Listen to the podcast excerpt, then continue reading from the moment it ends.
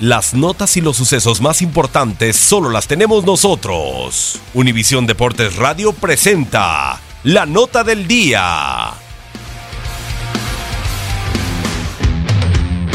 La historia de los rojinegros del Atlas está matizada por más marcas negativas que positivas.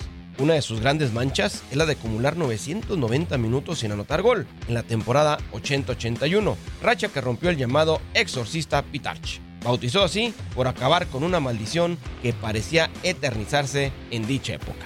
Los arranques del Atlas en torneos cortos no han sido menos que afortunados. Empezamos en el 2003, cuando Fernando Quirarte era técnico de los rojinegros del Atlas. No pudo transmitir su idea a los zorros y hasta la fecha 6 de la apertura 2003 acumulaba 3 empates y 3 derrotas. Llegaría la fecha 7. Enfrentaron a las Águilas del América y perdieron 3 por 0. La directiva no aguantó más y le agradeció su servicio. En el clausura 2005, Sergio Bueno era el técnico de los zorros. Había conseguido un triunfo iniciando el torneo, pero luego vinieron 5 derrotas al hilo y la tolerancia tuvo su límite hasta la fecha 13, luego de cuatro derrotas más y tres empates. Ya para la apertura 2007 llegaría Rubén Omar Romano, con el goleador Bruno Marioni. Pero ni el barullo fue capaz de enderezar el rumbo. Hasta la fecha 6 de ese torneo, Romano solo había conseguido un punto y en la 7 sumó uno más al empatar 2 con 2 con Monterrey. La paciencia alcanzó para la jornada 8, luego de perder con Puebla 1 por 0. Romano tendría una revancha más con los rojineros al retornar en la apertura 2011 para confirmar que el Atlas no es su club. El argentino sumaba 4 unidades hasta la fecha 6 y lo aguantaron hasta la 9 cuando perdió con Pachuca 4 por 2.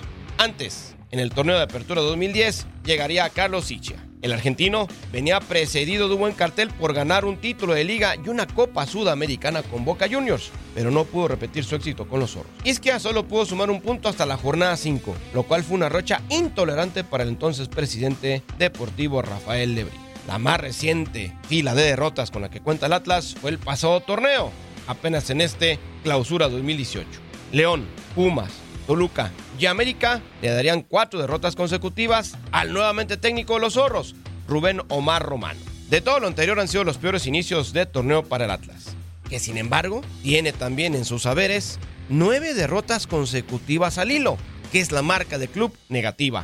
Y esto sucedió en la temporada 80-81.